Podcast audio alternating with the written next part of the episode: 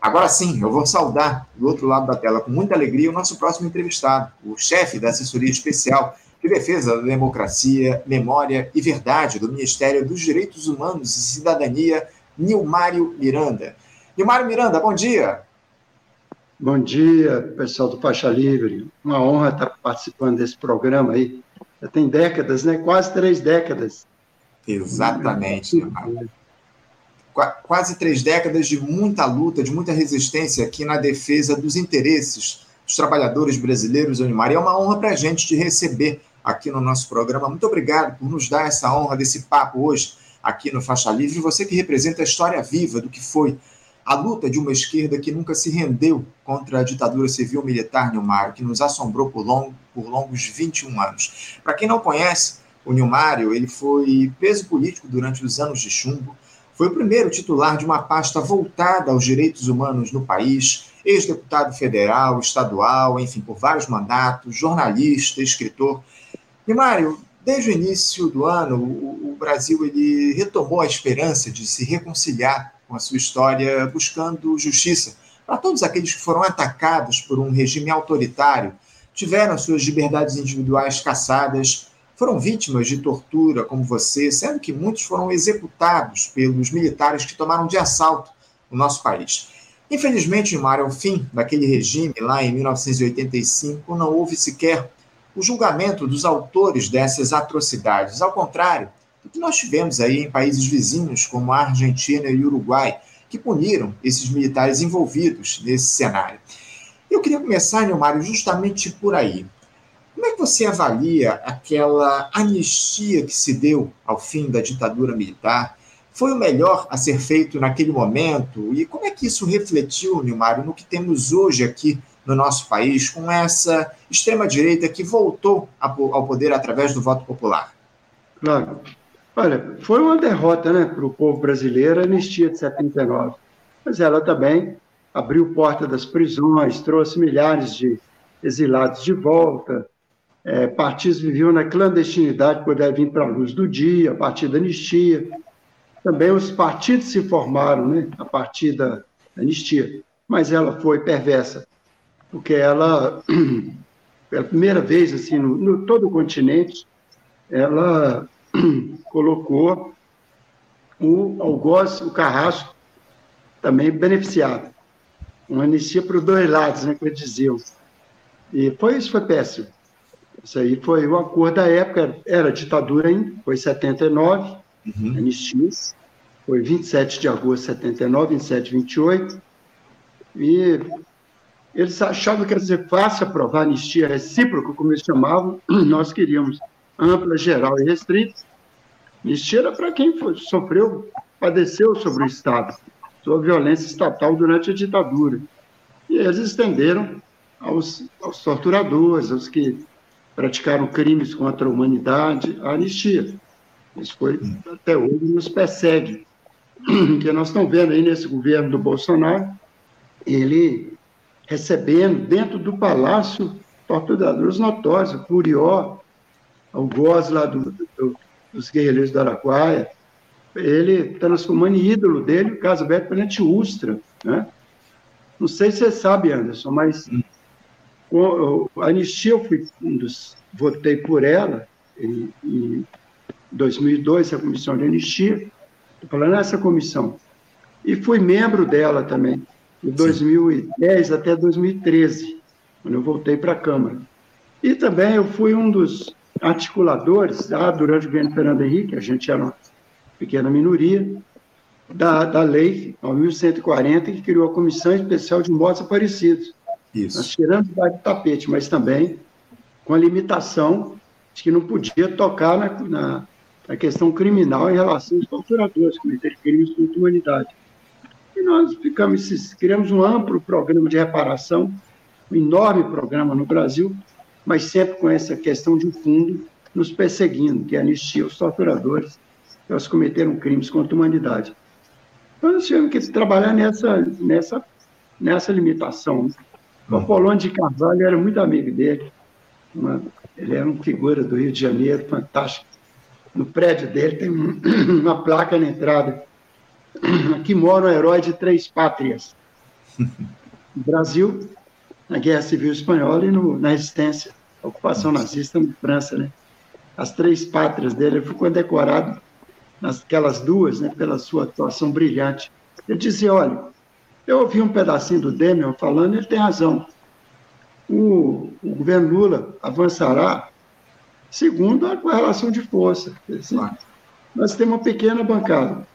Nós voltamos, cresceu, o PT cresceu, eu sou do PT desde a fundação, e, mas é a bancada que tínhamos em 94, 69 deputados, tínhamos 65 em 94.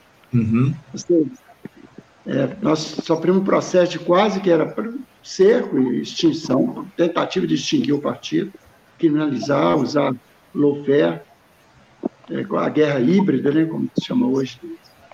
É, o consenso é estatal da guerra híbrida, não é mais com tanques, é com é, é, via judiciário, via mídia, via também mobilização de uma direita organizada, o extrema direita organizada. Então, nós temos limite, claro que tem limite. Mas é, quando eu sou a única pessoa mais velha, digamos assim, eu tenho 75 anos, 62 anos de, 61 anos de luta na esquerda, olha só. E ele me chamou, eu estranhei, porque é uma nova geração chegando de primeira qualidade. Sou ótimo que ele levou para o Ministério de Direito e Cidadania. Mas ele me chamou, sou o único dessa faixa aí. Aí ele acenou com essa coisa. Você vai ser o assessor especial para defesa da democracia, memória e verdade. Eu achei, fiquei curioso, democracia, memória e verdade. Mas ele tem toda a razão. Acho que ele deu um banho de, de, de, de história na gente. Se nós não acertarmos a conta com o nosso passado, é enfrentar a questão da anistia, a fazer reinterpretação. É, foi uma pena o STF ter, ter convalidado a anistia em 2010. É uma palavrinha maldita, crimes conexos, serviu para tal da anistia, para cometer crimes contra a humanidade. Uhum. O STF é, referendou isso em 2010, uma pena. É, se tirar essa expressão crime conexos, ou se reinterpretá-lo, o que, que é crime conexo? Você é preso com documento falso, vive na clandestinidade. É um crime conexo, falsidade ideológica. Não é perdoar a tortura e a execução de pessoas, desaparecimento forçado de pessoas, é, a, uma, uma afronta, afronta a soberania popular caçando mandatos, uhum. é, a prática da censura da forma mais desavergonhada, né? milhares de pessoas levadas. Ao Brasil chegou a 300 mil pessoas que, pelo menos um dia em sua vida, teve detido durante os 20 anos da ditadura, por motivos políticos. Né? Imagina. E nós fizemos um grande programa de reparação com esse limite. Vamos deixar sempre claro.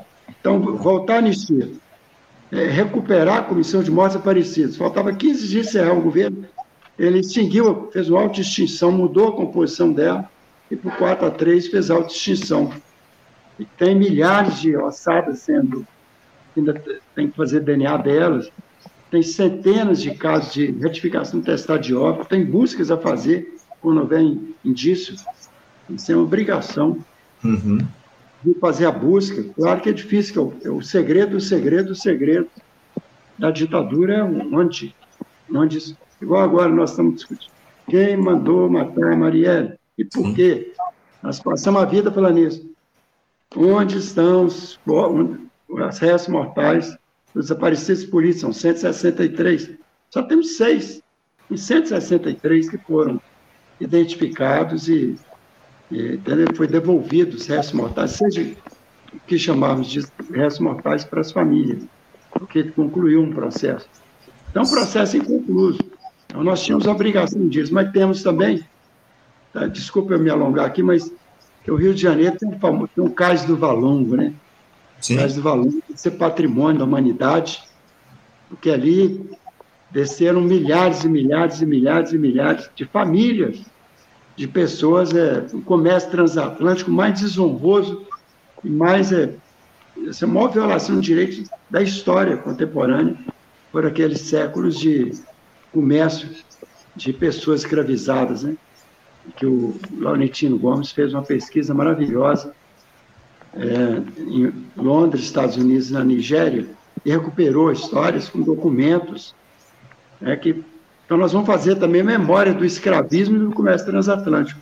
Uhum. Vamos fazer, recuperar a memória dos é, quase 2 mil camponeses assassinados durante a ditadura em conflitos sociais e que não foram alcançados pelas leis, porque eles não foram praticados pelo Estado, foi por jagunços, padrões da morte, milícias privadas, Sim. Né, do latifúndio, do é, esse pessoal aí que, enfim, e vamos recuperar também, é, isso é importantíssimo, viu, Anderson? Nós precisamos, uma certa hora, voltar a conversar sobre isso.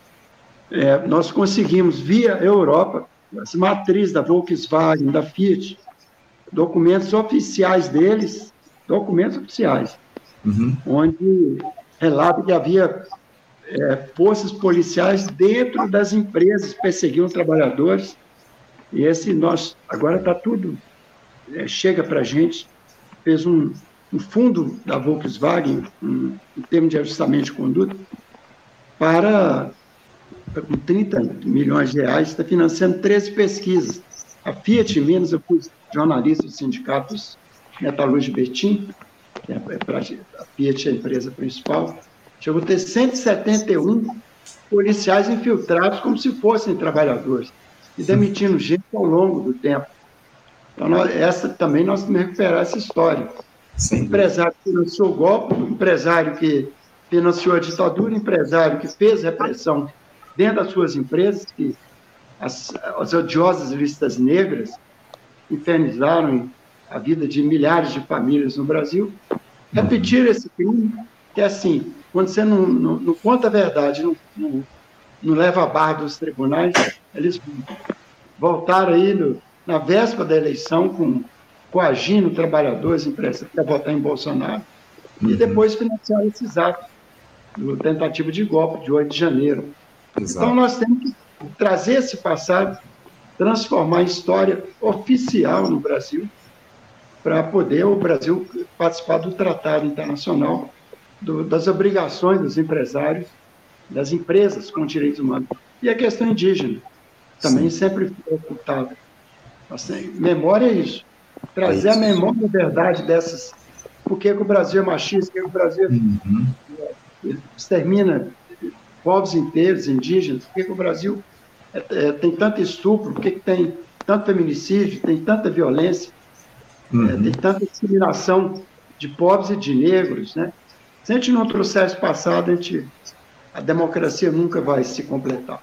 É fundamental, Nilmário, que a gente traga à luz a tudo que se deu lá nesse período da ditadura civil, militar, empresarial aqui no nosso país. É muito importante a gente que o trabalho de vocês do Ministério dos Direitos Humanos consiga trazer respostas para tudo aquilo que estava colocado. Desculpa, para tudo aquilo que se colocou durante o período da ditadura, o Nilmar. Agora, uma das grandes conquistas, Nilmar, com a chegada do Partido dos Trabalhadores ao Palácio do Planalto, em especial da presidente Dilma, foi, que foi sua companheira lá nos tempos de luta contra a ditadura, integrou uma organização chamada POLAP, um dos principais grupos de esquerda aí daquela época, mas uma das conquistas dos governos do PT foi a criação da Comissão da Verdade, né, Unimário, que existiu entre 2011 e 2014, mas teve o seu relatório final muito criticado à época por trazer poucos esclarecimentos a respeito de tudo que aconteceu durante a ditadura.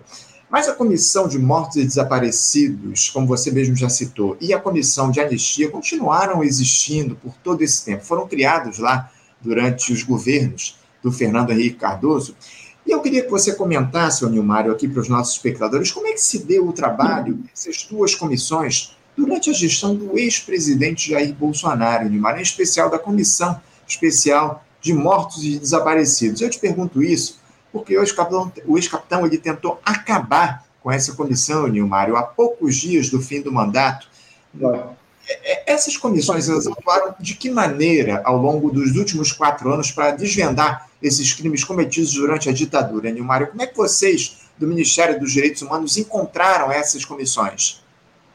Olha, a comissão da anistia virou uma comissão contra a anistia a Damares Alves levou para o ministério que ela comandava, é, chamou um militar que, que, escreveu o prefácio do livro do Ustra, o Rocha Paiva para a comissão da anistia, um defensor público da tortura, da ditadura, e ele acusava as pessoas que pediam anistia, cumprindo a lei, todos os requisitos legais, o Estado não pode gastar dinheiro com terroristas, difamava as pessoas na frente delas, né? E a Damares trouxe para ela todos, tudo que era aprovado ela podia indeferir a aprovação. Ela, ela que passou a ter a, determinar isso, tirou todo, mudou o caráter da anistia, que vinha sendo praticado desde 2002. E, e a Comissão de Mortes Aparecidas tem 28 anos, faltando 15 dias, como você mesmo falou, Anderson. Ela fez auto-extinção, mudou a composição. Bem, nós já conseguimos, nós já fizemos a, a reconstrução da Comissão de Mortes Aparecidas. No dia 28 de março, na semana é, que se deu o golpe, que, a gente lembra, é, to, tortura nunca mais, ditadura nunca mais, vai ter o primeiro encontro de familiares de mortos aparecidos políticos. E nós vamos apresentar a nova comissão de mortos aparecidos. Vamos levar de volta a Vera, a Diva Santana, que é irmã da Dina Elza, guerreira do Araguaia, a Vera Paiva, filha do Rubens Paiva, uhum. desaparecida no Rio de Janeiro, político extraordinário do, Vamos levar de volta o Marques, Ivan Marques, que era um procurador, né, que eles perderam por 4 a 3 para a autoextinção. A Eugênia Gonzaga, uma mulher extraordinária, aceitou voltar à presidência da Comissão de Mortes Aparecidas, né, que vai ser publicado pelo presidente Lula antes de viajar para a China. Na semana que vem, ele vai fazer o decreto presidencial indicando a comissão. Nós teremos pela primeira vez uma pessoa negra, em 28 anos, que é a Maria Cecília, uma professora da Unifesp. Teremos uma, uma nova representante da Comissão de Direitos Humanos da Câmara dos Deputados, que é, é Natália Bonavides, uma Sim. Deputada excelente, e teremos o, o esses sete pessoas vão, é, vão, ser apresentados a esse encontro nacional de familiares, dia 28. No dia 27, coisa interessante também, Anderson. Hum. Fui muito falador, mas acho que é excesso de, de coisas para trazer. Dá muita informação, fica à vontade. Tá bom. Então, no dia 27, nós vamos fazer um ato na Ponte Honestino Guimarães. Uhum. Olha só. Ela chamada Ponte Costa e Silva, um projeto de um deputado petista, apoiado pelo PSOL, pelo PV, na Câmara Distrital de Brasília, mudou o nome para Onestino Guimarães, que é um ícone da luta da resistência à ditadura em Brasília, principalmente do ANB, que foi destruído aquele sonho do Anísio Teixeira e Darcy Ribeiro.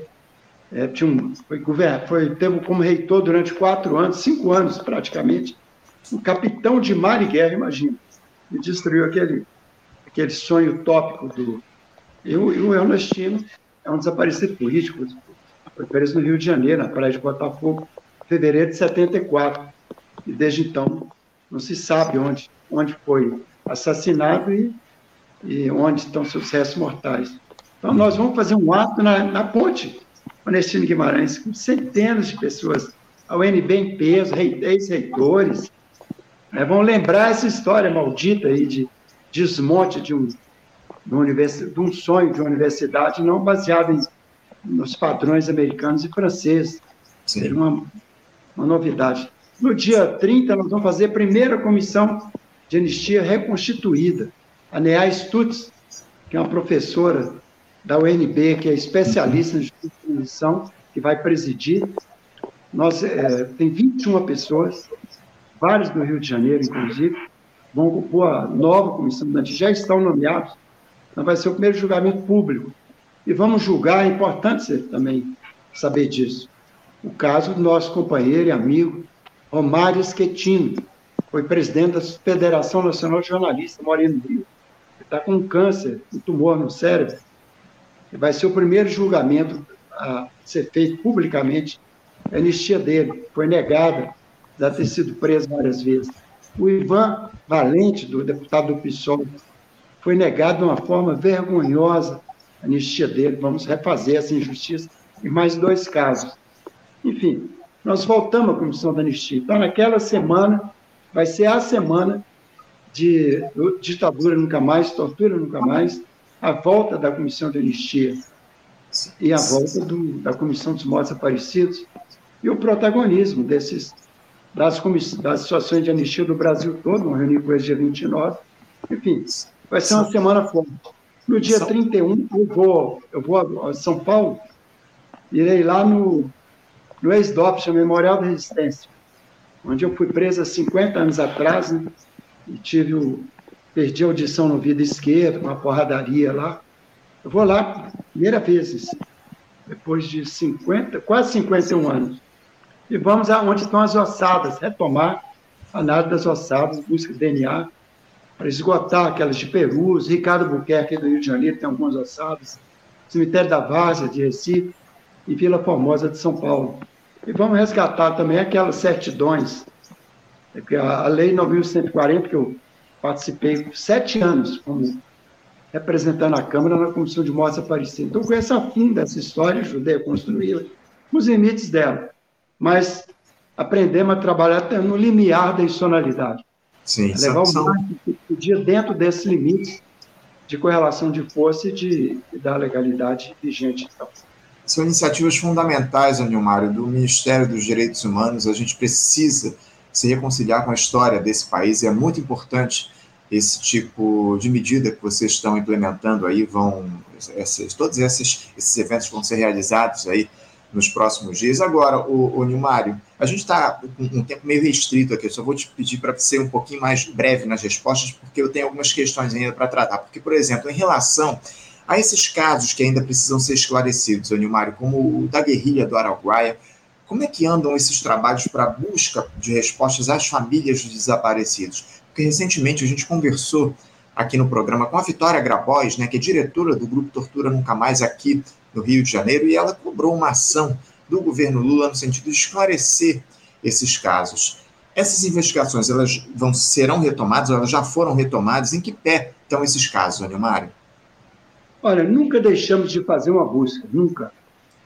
Quando havia indícios Agora, nós vamos estimular também vir informações à tona para poder fazer novas buscas. Mas isso só faz a busca quando há indícios. Por exemplo, só descobrimos a, a Casa da Morte em Petrópolis, que teve uma sobrevivente, Inês Etienne Romeu, e ela contou, identificou onde era, contou quem eram as pessoas da Casa da Morte, e a partir daí a Comissão da Verdade ouviu as pessoas que participaram daquelas barbaridades e trouxe várias informações. Nós vamos ter também uma coordenação geral que vai trabalhar as 29 recomendações da Comissão Nacional da Verdade. Nós recebemos ontem do Instituto Vladimir Herzog um relatório de um companheiro Rafael Esquincariol. Ele trouxe um relatório como que está a, a, a, o cumprimento das recomendações da Comissão Nacional da Verdade. E o ministro já declarou publicamente o Silvio Almeida, vocês podiam ouvi-lo aqui no programa, vocês já ouviram. Para ele quer que a gente vá atrás também de todas as recomendações. Uhum. Por exemplo, essa coisa da ponte Onestino faz parte disso. Chama lugares de memória. Você levar para a sociedade, tirar nomes de torturadores, de ditadores, de vias públicas, de, enfim, e trazer nomes de pessoas que foram chacinadas enfrentando a ditadura. Né? Que chama lugar de memória. Isso faz parte também da justiça de transição, do processo de reparação. Claro, claro. Ah, é, você falou a respeito do, do ministro Silvio Almeida, a gente não ouviu ele aqui no programa, mas a gente gostaria muito, inclusive, se você puder nos ajudar de alguma forma a ter o contato com a assessoria do ministro, eu te agradeço, Mário, porque a gente já está tentando aqui há algum tempo esse contato com o ministro, porque é um bate-papo importante, fundamental, esse que a gente precisa ter aqui com o Silvio Almeida, a gente já tenta aí há algum tempo. Para a gente fechar aqui o nosso papo, ô Nilmário, a, a nossa ouvinte, a Luciana Pedraça, ela diz aqui o seguinte, uma, ela traz um questionamento que eu queria levar a você. Porque ela diz aqui, ó, o Clube Militar está planejando comemorar o golpe militar no dia 31 de março. O governo e a esquerda não vai reagir. Como é que você, como é que o governo federal, Nilmário, o Ministério dos Direitos Humanos tem observado essa iniciativa aí do Clube Militar de planejar a comemoração do golpe no próximo dia 31? Olha, o governo, as Forças Armadas não vão fazer ordem do dia sobre o golpe. Isso não fará. O ministro da Defesa já disse, já informou que não haverá nenhum tipo de solenidade, ordem do dia, comemoração do golpe militar pelas Forças Armadas. Agora, o Clube Militar é uma instituição privada, é uma instituição do, de militares da reserva, defensores da ditadura, e que vão, eles sempre fizeram isso, sempre farão isso. Eles existem para isso, para defender aquela, aquela quimera que eles defendem, que o, os militares são um poder moderador. Uhum. Para nós, não reconhecemos isso em hipótese nenhuma. Não serão. Acho que o enfrentamento que Lula deu ao 8 de janeiro foi exemplar. Ali a democracia foi preservada e a autoridade do civil foi reforçada. O Ministério da Defesa voltou para o poder para um, um civil. O representante na comissão de mortes aparecidas de anistia da Ministério da Defesa será um advogado não, que vai participar, representando a defesa, faz parte da lei, a presença deles ali. Eles podem defender o que quiser, ver, mas é, tem que é, ter, ter, o direito também de defender, até para a gente poder demolir. Se, não sei o que, que, ele vai fazer, mas se ele for defender o, que aconteceu é, com, na Comissão de Mortes Aparecida de Anistia, evidentemente vai ser contestado pelos demais membros. Então, não haverá comemoração por parte do Estado brasileiro, haverá por entidades privadas, como o Clube Militar. Nós não temos gerência sobre uma entidade privada.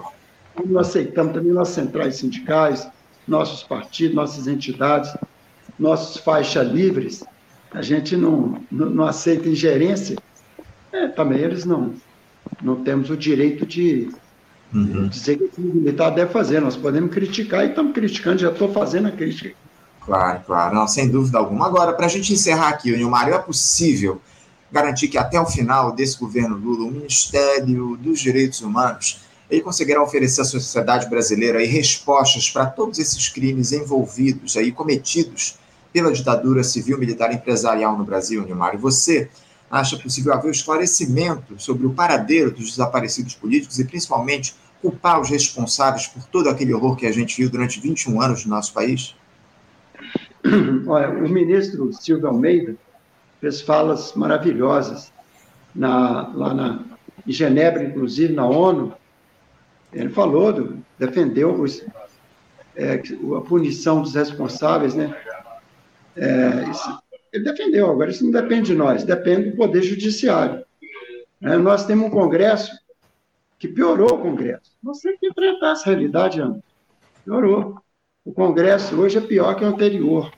Uhum. Né? Dependendo do Congresso, nós esbarraremos na, na, na hegemonia do, da bancada BBB, boi bala Bíblia. Né? Esse pessoal que tem maioria no Congresso. E para governar, para não ter golpe, para não ter impeachment sem crime, como fizeram com a Dilma, com a Dilma, Rousseff, é, nós teremos que conviver com essa maioria para passar nossos projetos, que dependem, em sua maioria, do, do Congresso Nacional.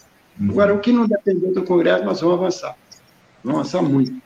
Sobretudo isso que eu falei aí, a memória a verdade do que traz a, a, esse limite enorme à democracia no Brasil, que é a questão dos negros, das mulheres, dos quilombos, dos indígenas, dos empresários que golpistas, defensores de, do autoritarismo, fazer esse acerto de conta com isso nós vamos fazer, que aí não depende do Congresso.